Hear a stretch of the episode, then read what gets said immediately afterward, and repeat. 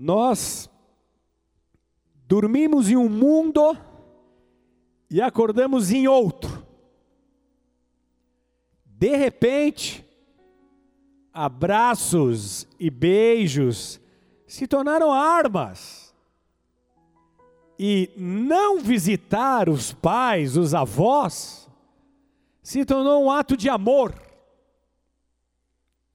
De repente, a humanidade é nivelada por um vírus. Não importa quanto poder, status ou dinheiro se tenha,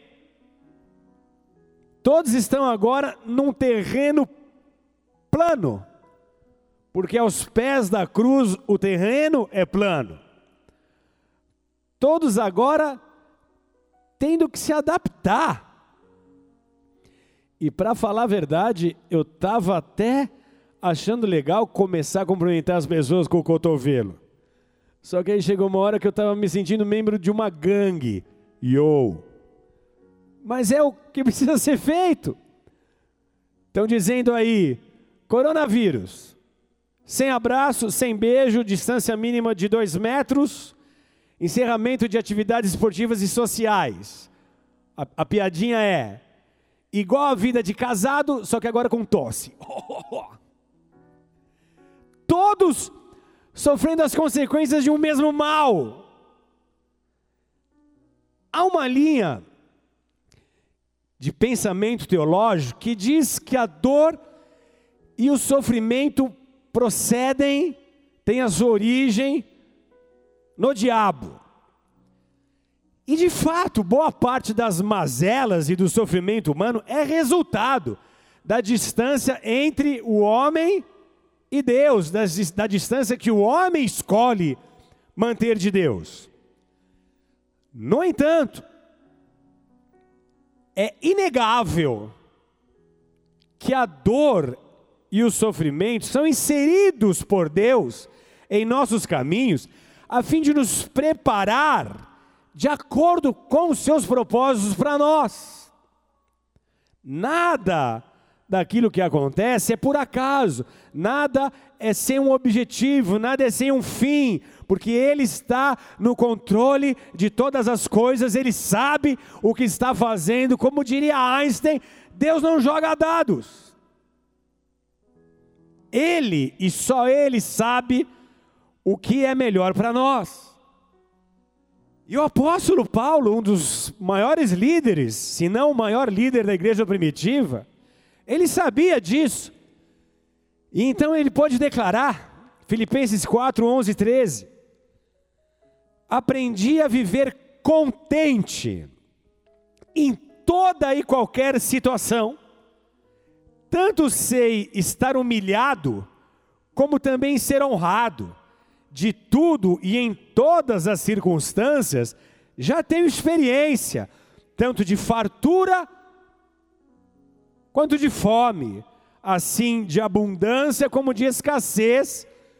E ele diz: tudo posso naquele que me fortalece. Posso todas as coisas, posso enfrentar a fome, a necessidade, a dificuldade, a crise, posso viver momentos de glória, momentos de derrota, estou pronto e preparado para toda e qualquer situação, tenho sido experimentado em muitas delas, pois há um que me fortalece, que continuamente vem me fortalecendo. Amados, essas palavras vieram de alguém que sofreu intenso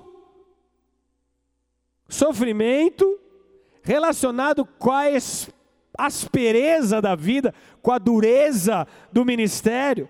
Ele enfrentou dor, ele enfrentou sofrimento como poucos. E aí ele afirma que a razão dele sobreviver a essas crises é que Deus o fortalecia. E a pergunta que eu me faço num momento como esse, em que a vida de Paulo está em xeque, sabendo o preço que ele pagou, sabendo o que ele enfrentou, sabendo o que ele sofreu, é: como que ele conseguia sofrer tanto, porque ele sofreu chibatadas, ele sofreu naufrágio, ele sofreu fome, ele sofreu nudez, ele sofreu humilhações, ele sofreu prisões, pelo simples fato de amar a Deus e estar cumprindo a sua chamada. Então, como ele conseguia sofrer tanto e não guardar um miligrama de acusação a Deus em sua alma? Porque não é fácil ter que lidar com o sofrimento. Não é fácil ver uma família se dissolvendo. Não é fácil ver anos de história de uma empresa se transformando em pó. Não é fácil ver um projeto se arruinando, não é fácil ver um casamento desmoronando, não é fácil ver um ministério desfalecendo sem se magoar com Deus. Sem de alguma forma culpar a Deus. Paulo sofreu injustiças flagelos, perseguições. Por que, que ele não se revoltou? Por que, que ele não desistiu e nunca pensou em desistir? O segredo dele, ele conta lá aos Coríntios, 2 Coríntios 1,9.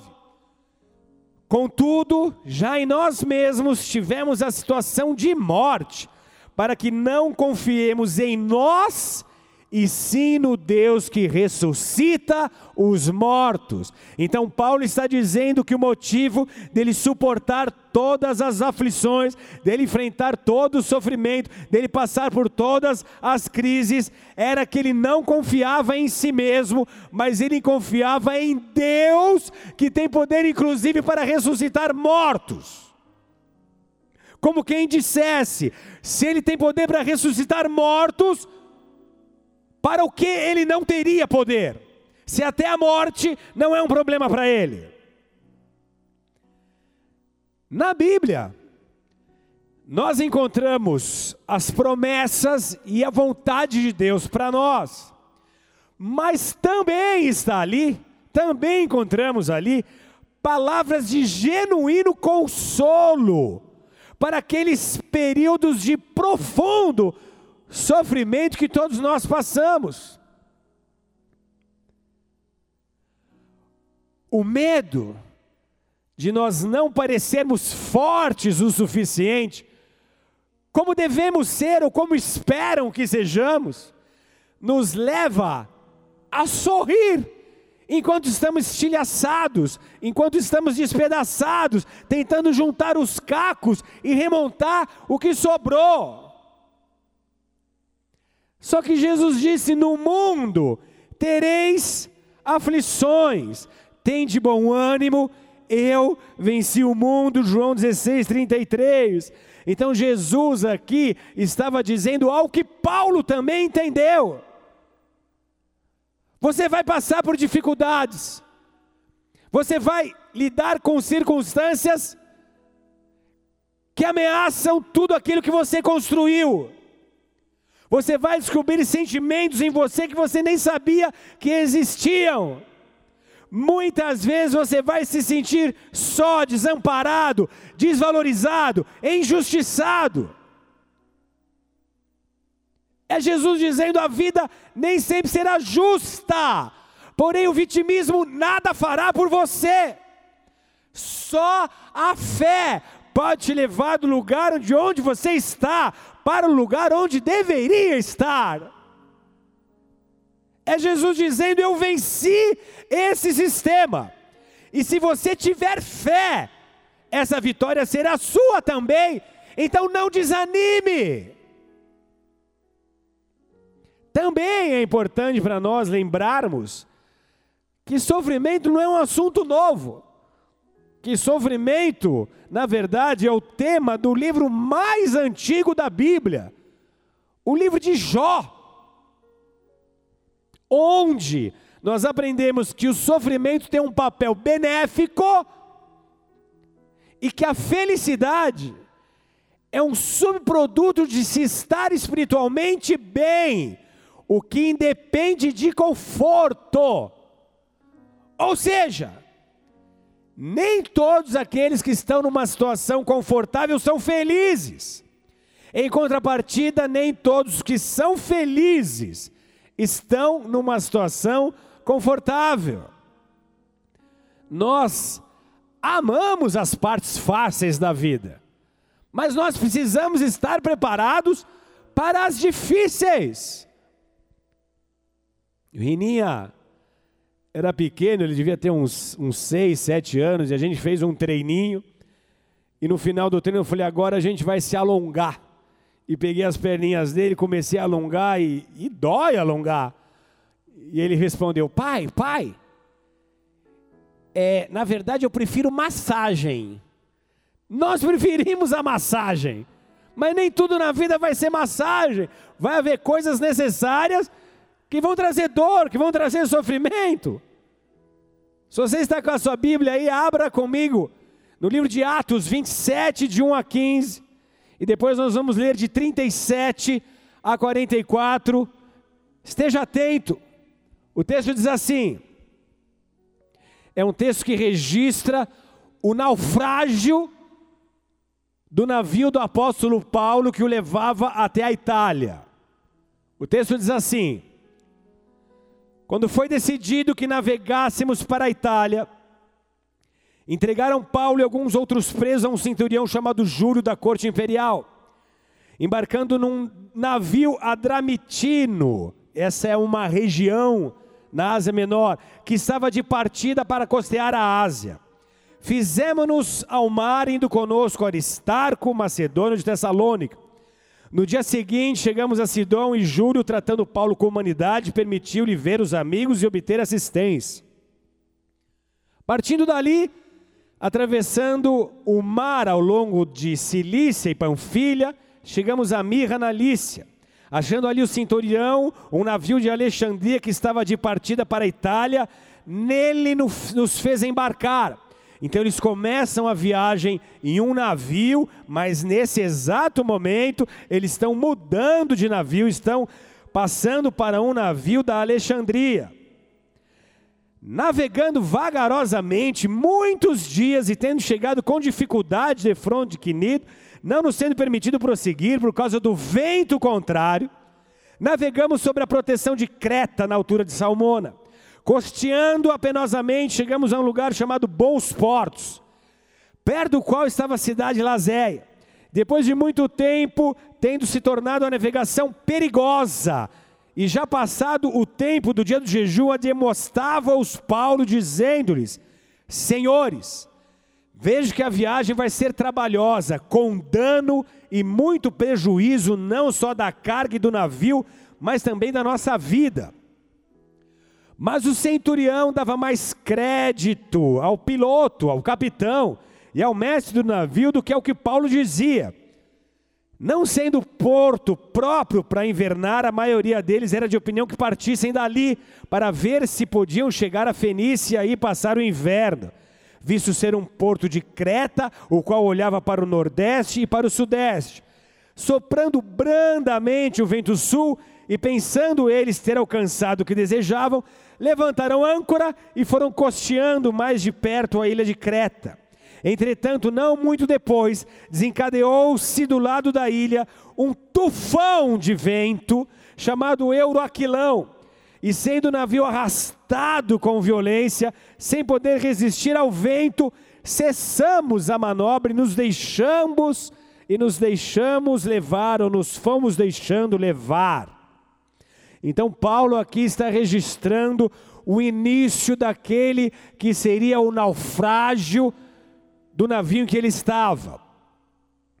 Lá em Atos 27, 37 a 44, ele diz assim: Estávamos no navio 276 pessoas ao todo.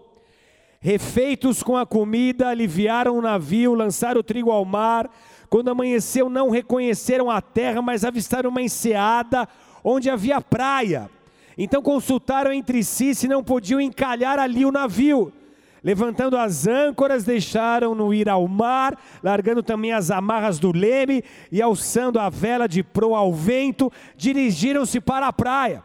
Dando, porém, no lugar onde duas correntes se encontravam, encalharam ali o navio, a proa, a parte da frente do navio, encravou-se e ficou imóvel, mas a popa, a parte de trás do navio, se abria pela violência do mar. O parecer dos soldados era que matassem os presos para que nenhum deles nadando fugisse, mas o centurião, querendo salvar a Paulo, impediu-os de fazer e ordenou que os que soubessem nadar fossem os primeiros a lançar-se ao mar e alcançar terra. Quanto aos demais, que se salvassem uns em tábuas e outros em destroços do navio, e foi assim que todos se salvaram em terra. Esse naufrágio traz riquíssimas lições espirituais para nós, mas a mais evidente, a mais latente, é que barcos afundam, pneus furam, rosas murcham, empresas quebram, pessoas morrem, tragédias acontecem, nós sentimos dor, nós sofremos perdas. A vida não é só romance, aventura e comédia.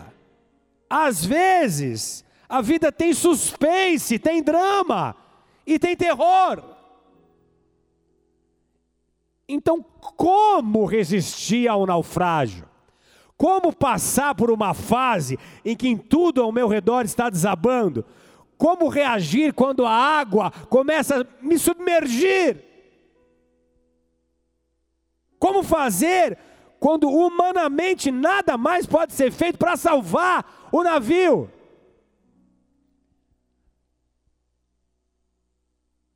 O que de primeiro observamos aqui é que Paulo tinha um destino. O seu destino era a Itália, importava a Paulo chegar à Itália. Na verdade, importava a Deus que Paulo chegasse à Itália. E Paulo sabia disso. Ele sabia que ele deveria chegar a Roma, porque essa era a vontade de Deus, essa era a, missão que ele havia recebido de Deus, esse era o objetivo do céu, o destino de Deus para Paulo. Ele tinha um destino.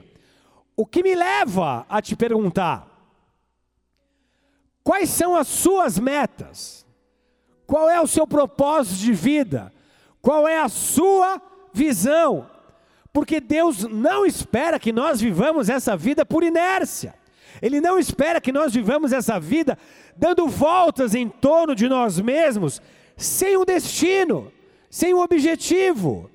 Aqueles que escolhem viver sem roteiro, eles vivem só para apagar fogueiras. Eles acabam perdendo o prazer da vida, porque eles sabem de onde saíram, mas eles não sabem para onde vão. Quando você sai com um barco, com uma embarcação, em qualquer lugar do mundo, em qualquer marina do mundo, você tem que preencher uma ficha com o seu plano de navegação, registrando ali o seu destino. Então você sai sabendo para onde você vai. E a vantagem de Paulo sobre todas aquelas outras quase 280 pessoas em pânico é que Paulo tinha uma promessa de que Deus o levaria vivo para a Itália. E todas as outras pessoas, todos os outros passageiros aterrorizados, não tinham nenhuma ideia de para onde iam, não tinham nenhuma ideia de seu propósito ou de sua missão, não tinham nenhuma revelação. Então a questão é: qual é a sua Itália? Qual o seu endereço de destino? O que, que dá sentido à sua vida? Qual é a promessa de Deus? Qual é o propósito e o plano de Deus para você?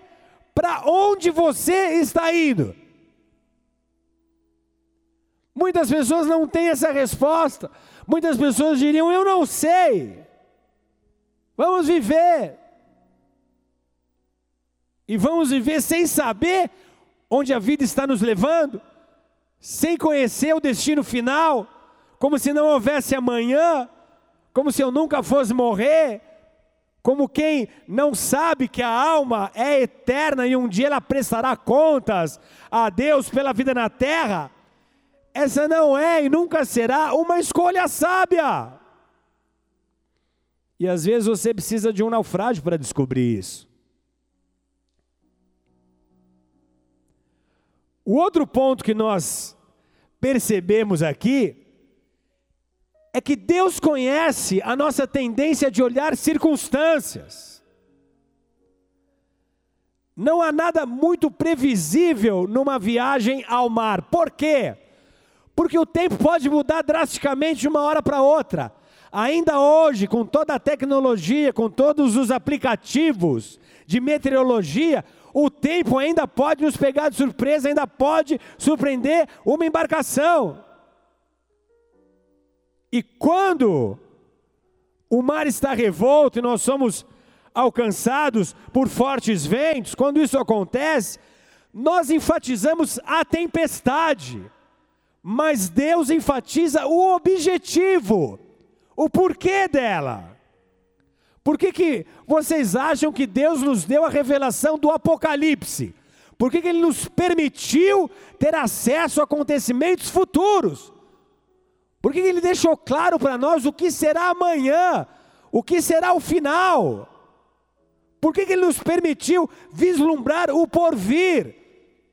Porque nós precisamos de alvos, nós precisamos de objetivos, nós precisamos de metas, nós precisamos saber para onde vamos, nós precisamos saber que vai valer a pena, que nós estamos no caminho certo. Precisamos saber que, por pior que seja a tempestade, nós estaremos seguros. Porque Ele deseja um dia nos ver cruzando a linha de chegada e receber a coroa da vida que Ele prepara para cada um daqueles que creem. Outra questão a ser abordada aqui é Imprevistos anulam, imprevistos cancelam, imprevistos neutralizam planejamentos. Por quê? Porque essa não era uma viagem feita no escuro. Esse navio tinha um capitão, esse navio tinha um mestre. Então, eles tiveram que lidar, apesar do seu plano de navegação, com imprevistos. Eles provavelmente partiram em agosto, só que houve um atraso e uma espera de três meses em Malta, o que os obrigou a fazer o percurso no inverno. Eles não queriam fazer o percurso no inverno, eles não tinham se programado para fazer o percurso no inverno, mas houve um atraso de três meses. E agora eles são obrigados a fazer o percurso numa época em que as condições eram absurdamente desfavoráveis. Há poucas rotas marítimas mais traiçoeiras do que aquelas ao sul da Grécia. Navios cruzeiros já naufragaram no mar Adriático. No inverno, eles teriam que enfrentar ventos fortíssimos, frios e fortes correntes do Mediterrâneo. Então não foi falta de planejamento do capitão, mas ele teve que lidar com fatores macroambientais que ele não podia prever, e eles influenciaram os seus planos. Você faz planos, você os executa conforme planejado, mas aí, um vendaval, um atraso, uma decisão de outro que acabou afetando o seu plano. Uma briga que o levou a sair de casa, uma mudança repentina na economia, uma pandemia e pronto, teu planejamento foi por água abaixo. Aqui era uma brisa que virou vento, vento forte e tufão. A brisa é boa, o vento para navegar é bom, o vento forte, vá lá. Mas aí virou um tufão. E o que fazer? Eles embarcaram num navio mercante de uma cidade portuária a leste da Turquia, e depois eles passaram por um navio de carga da Alexandria. Ou seja, ele, ele era um navio mais adequado para fazer a travessia. Então, tudo que eles podiam pensar para fazer o melhor foi pensado. Eles trocaram de navio para um navio mais adequado. Então não foi falta de cuidado, não foi falta de atenção, de preparo, de cálculo. Foi um evento que fugiu a seu controle. E eles precisaram entrar no risco. Todos nos colocamos em situações de risco.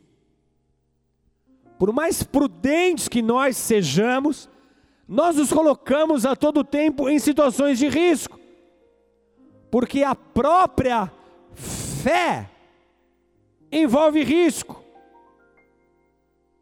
Para tirar algo do papel, nós corremos risco.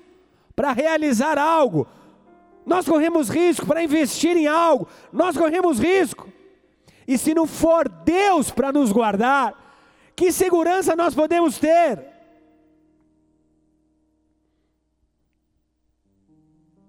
Você não pensa nisso quando os ventos estão a seu favor.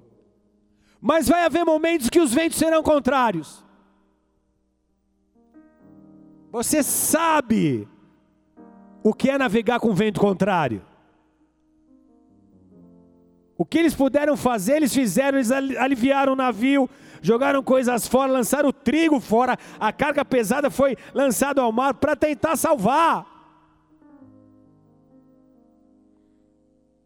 E aí nós temos um posicionamento de um homem de Deus em meio a uma situação caótica que nos revela o que nós precisamos ter quando os ventos são contrários. Primeiro, estabilidade, repita aí comigo na sua casa: estabilidade. Capitães, precisam de estabilidade, assim como pais, líderes, presidentes, seja presidente de uma ONG, de uma empresa ou de uma nação. Líderes são promotores de estabilidade. Pastores, mestres, professores, diretores, são, são promotores de estabilidade. Meu pai foi chamado por Deus já há oito anos. Mas coisas que aconteceram entre a gente me marcaram demais. Ele tinha um temperamento muito explosivo e era difícil para ele controlar esse temperamento. Então, a todo tempo, ele se pegava falando alto, às vezes gritando, esbravejando. E a única vez que eu consegui fazê-lo se acalmar e mudar de atitude foi quando eu disse assim: Pai, você é o patriarca da família.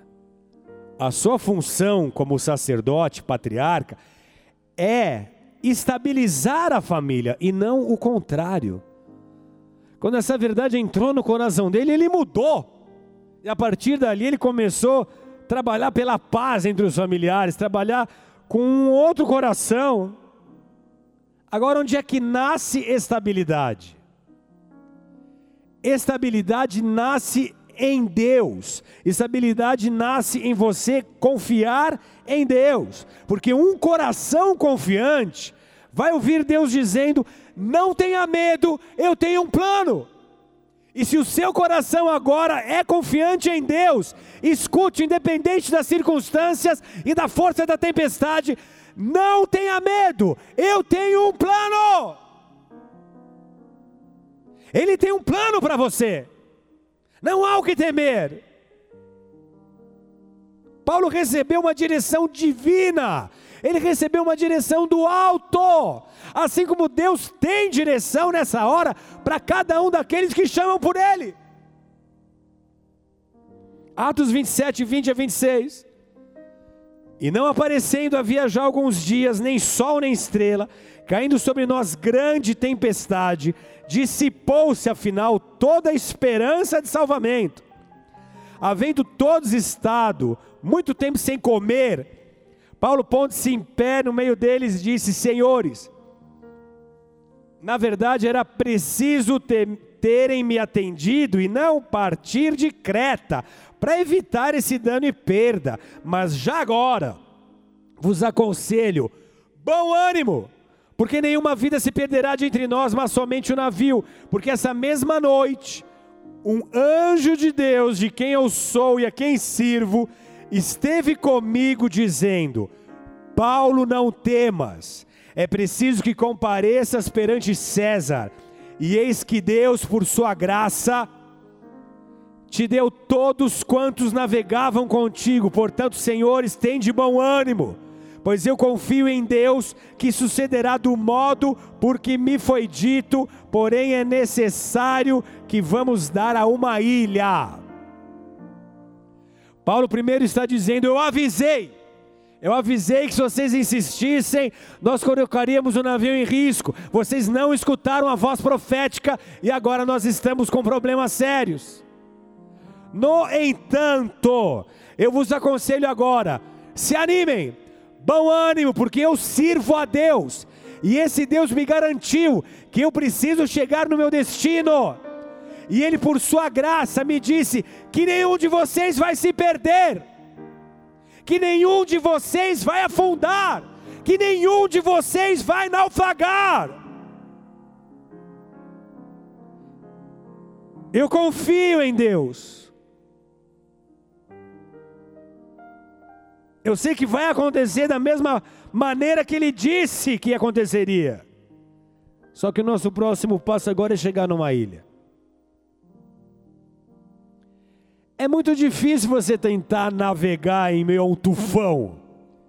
É difícil manter as esperanças quando você está sendo jogado de um lado para o outro pelas ondas sem saber o que esperar. É por isso que a esperança daquelas pessoas já havia acabado. Agora, o pior, todos nessa fase aqui, todos nesse momento, colocam a culpa no capitão. Capitão, por que, que você não ouviu o profético? Deus tentou avisar, Deus usou Paulo, mas ele não ouviu. Agora, a posição é muito diferente. Quando há confiança, Paulo é um homem que confia em Deus.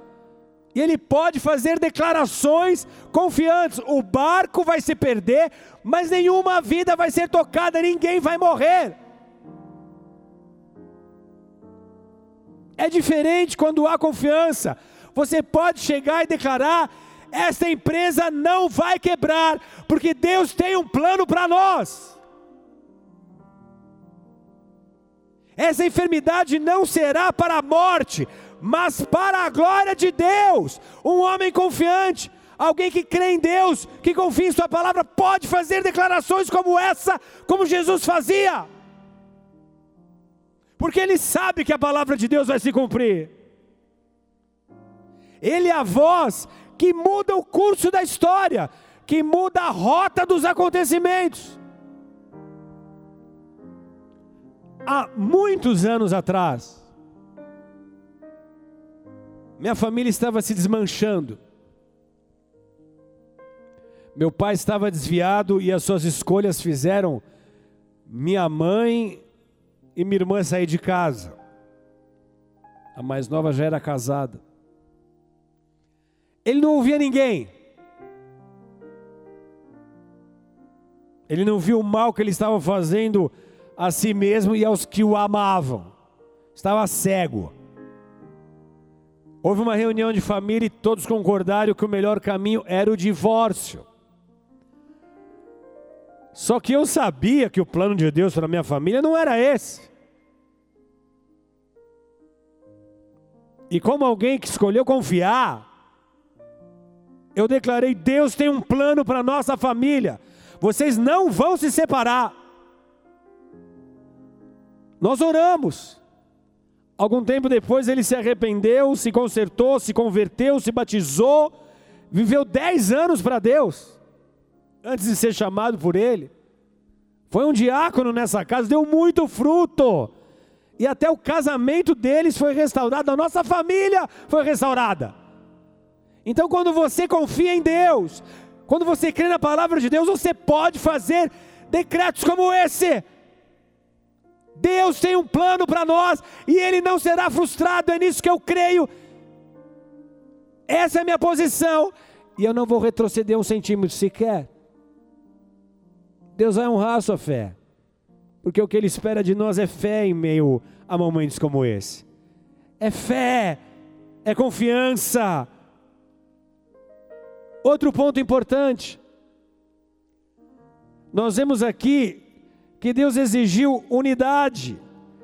Então, além de estabilidade, era hora de procurar unidade. Olha o que o texto diz, Atos 27, 32. Quando chegou a décima quarta noite, sendo nós abatidos de um lado para o outro no mar Adriático, por volta da meia-noite, pressentiram os marinheiros que se aproximavam de alguma terra, e lançando o prumo, acharam vinte braças. Uma braça era medida de uma ponta do dedo até a outra, mais ou menos dois metros, então 20 braças, 40 metros de profundidade. Passando um pouco mais adiante, tornando a lançar o prumo, que é o instrumento pelo qual eles estão medindo essa profundidade. Acharam 15 braças, 30 metros, e receosos de que fôssemos atirados contra lugares rochosos, lançaram da popa quatro âncoras e oravam para que, se que rompesse o dia procurando os marinheiros fugir do navio e tendo arriado o bote ao mar a pretexto que estavam para largar âncoras da proa, disse Paulo ao centurião e aos soldados: Se estes não permanecerem a bordo, vós não podereis salvar-vos. Então os soldados cortaram os cabos do bote e o deixaram afastar-se. Perceberam o que estava acontecendo aqui? Os marinheiros eram aqueles treinados, habilitados para lidar com a situação.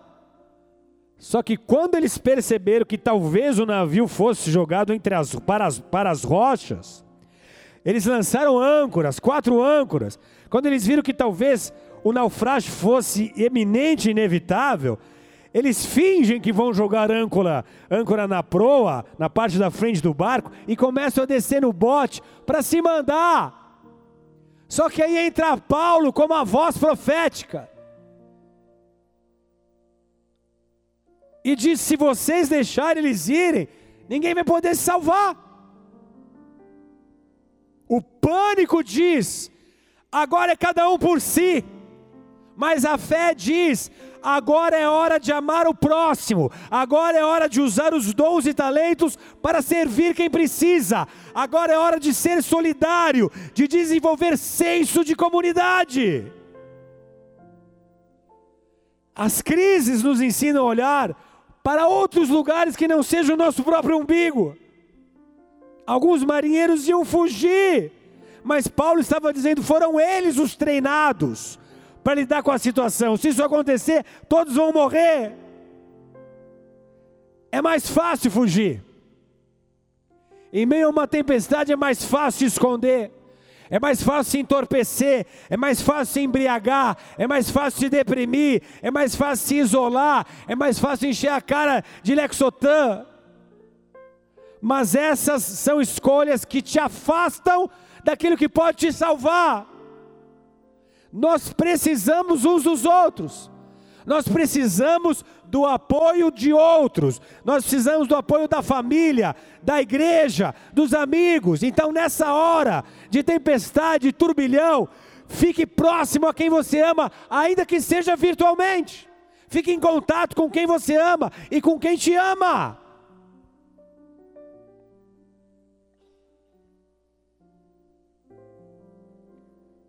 Aí acontece algo interessante aqui. Atos 33 a 36. Enquanto amanhecia, Paulo rogava a todos que se alimentassem, dizendo: Hoje é o décimo quarto dia em que esperando estáis sem comer 14 dias. Que o pânico era tal que eles não conseguiam comer nada. Estais sem comer, nada tendo provado. Eu vos rogo que comais alguma coisa, porque disso depende a vossa segurança, porque nenhum de vós perderá nem um fio de cabelo, nem mesmo um fio de cabelo. Tendo dito isso, tomou o pão, deu graças a Deus na presença de todos e depois de o partir, começou a comer. Todos cobraram ânimo e se puseram também a comer. Duas semanas sem se alimentar, fatigados, cansados, exauridos. E esse é um quadro perfeito daquele que se esgota lutando com as suas próprias forças. Esse acaba fisicamente fraco, emocionalmente exausto, incapaz de dormir uma noite sequer em paz. Só que eles comeram. Olha o que acontece nesse momento. Eles comeram, eles partiram o pão. E eles recuperaram o ânimo. Paulo dá uma pausa. Por quê? Porque pausas são necessárias. Não é o quão rápido você corre, mas é o para onde você corre. Você não vai a lugar nenhum correndo igual um hamster numa rodinha. Pare, respire, medite, aproveite esse tempo. O que realmente é importante nessa vida. Não há sentido algum em viver para trabalhar, reter e acumular. A vida é muito mais que isso. Infelizmente, o homem só descobre essa verdade quando está para naufragar.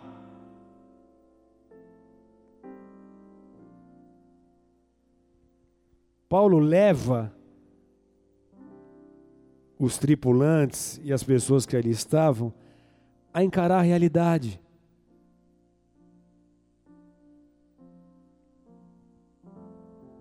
Negação é um sistema de defesa que se recusa a aceitar, que se recusa a conhecer que um evento aconteceu, com o único objetivo de evitar o estresse e a ansiedade gerados pelo confronto. Só que encarar a realidade é a única maneira de transformá-la. Não dá para fingir que não está acontecendo, encara a realidade, enfrenta o problema. Atos 27, 41 a 44. Dando, porém, no lugar onde duas correntes se encontravam, encalharam ali o navio a proa ficou imóvel, a popa começa a ser destruída pelas ondas, pela força do mar. O parecer dos soldados era: matem a todos para que ninguém fuja. Só que daí, o centurião declara: quem souber nadar, se lance na água e saia nadando para alcançar a terra. Os demais que não sabem nadar, se salvem um se agarra em tábuas, outros em destroços do navio. E foi assim que todos se salvaram em terra. Então não vai adiantar muito você ficar no navio, sabendo que ele está naufragando, fingindo que nada está acontecendo. Por pior que seja a realidade, nós não podemos nos tornar vítimas dela, nós precisamos enfrentá-la, nós precisamos encará-la. Há um momento em que o navio naufragou, e a direção foi: se lança ao mar e sai nadando. Há situações que você não pode mudar, há casos que você não pode salvar, há lutas que você não conseguirá ganhar. Sabe o que Paulo fez? O que sempre fazia. Ele desnudou a sua alma, ele sempre permitiu que a verdade nua e crua viesse à tona. 2 Coríntios 1, 2 Coríntios 1,8, ele diz: Porque não queremos, irmãos, que ignoreis a natureza da tribulação que nos sobreveio na Ásia, porquanto foi acima das nossas forças, a ponto de desesperarmos da própria vida. Então não era a postura de Paulo uma postura ufanista, triunfalista Ele não contava só as suas vitórias, ele também contava os seus perrengues, as suas dificuldades. Eu não quero que vocês ignorem o que nós passamos ali. Nós somos oprimidos acima do que nós aguentávamos. Nós perdemos a esperança. Você vai passar por tribulações. O que não significa que a sua vida vai virar uma tribulação. O que não significa que a sua vida vai estacionar. Então, não se torne prisioneiro do passado. Se o barco afundou, siga em frente. Ainda muita história para ser escrita. Você ainda tem muito potencial. Você ainda tem saúde, você ainda tem um destino, você ainda tem Deus. Você ainda tem promessas, você ainda tem a palavra a seu favor. Pare de sofrer pelo navio que afundou pelo casamento que acabou, pelas perdas do passado, pela empresa que quebrou, por aquilo que não deu certo. Pare de sofrer pelo que foi e recomece. Recomece, creia em Deus e entregue a Ele o seu destino. Lá na frente, você vai perceber que tudo contribuiu para o seu bem. Assim e só assim o sofrimento fará sentido, o sofrimento passado fará sentido. Se o navio afundou, pule na água, comece a nadar, nade para se salvar. Isso pode significar se humilhar para pedir ajuda, se submeter a aconselhamento, se consagrar, reconhecendo seus erros, buscar reconciliação com Deus, se arrepender, confessar. Comece a nadar agora para se salvar. Comece a buscar a Deus agora para se salvar. Comece a se separar agora para Ele para se salvar. Comece a se consagrar para sobreviver. Enfrente a realidade. Enfrente a dor, enfrente o sofrimento. Não saia para o mar sem âncoras sem um plano. Examine os mapas. Assim quando os ventos soprarem, você estará pronto. Você saberá como agir. A dor e o sofrimento roubam a esperança. A dor e o sofrimento destroem perspectiva de futuro. Quando a dor, ela não te permite ver nada além dela mesma. Você fica cego para qualquer possibilidade outra que não seja aquela que ela esteja te apresentando. A única maneira de você recobrar ânimo e esperança é se voltar a Deus. Porque se você se voltar a Deus, Ele vai restaurar o seu poder de esperar um futuro melhor, de esperar um amanhã diferente. Só Ele tem poder para isso. Só a palavra dele pode te ajudar a ter esperança, a ter fé, a ter expectativa de coisas boas no momento de destruição, de crise de revés. Se você se encher da palavra de Deus, a tua posição será outra. Você não terá medo. Há pessoas que foram treinadas para lidar com o que nós estamos vivendo. E há pessoas que, como você, não podem estar em casa. Elas têm que estar saindo de casa para trabalhar, para servir. E nós precisamos orar por essas pessoas. São médicos, são enfermeiros, são profissionais da saúde, são aqueles que trabalham com transporte, que não têm uma opção de não ir. São aqueles que estão se sacrificando para que outros sejam beneficiados. E graças a Deus por isso, é hora de unidade, é hora de nós reconhecermos cada um desses, de darmos o devido valor a quem realmente se importa, quem está se doando, quem está tomando decisões fundamentadas nesse senso de comunidade. coisas boas da humanidade vão ser recuperadas. Uma crise como essa está matando e vai matar muita gente. Isso não é bom. Mas a humanidade está sendo tratada. A humanidade está repensando seus valores. Ela está descobrindo a sua fragilidade. Ela está percebendo que ela precisa de Deus. E talvez esteja acontecendo com você nesse momento. Fechado, sitiado, dentro da sua própria casa, algo que você nunca imaginou ser possível nessa era moderna. Um cenário apocalíptico. E o que, que você descobre? Que essa vida é um sopro. Que se não for Deus e a sua graça e a sua misericórdia, ninguém estaria de pé, ou ninguém estará de pé. Então o que Deus espera é que em meio a um naufrágio, você faça dele a sua salvação. Você deposite a sua fé nele e na palavra dele. Porque ele te amou. Ele te amou primeiro. Ele não poupou o seu único filho, Jesus, mas ele, antes ele o entregou para que ele pudesse morrer no seu lugar, no meu lugar, porque aquela cruz não era para Jesus, era para mim, era para você. Nós somos pecadores, ele não. Ele não pecou.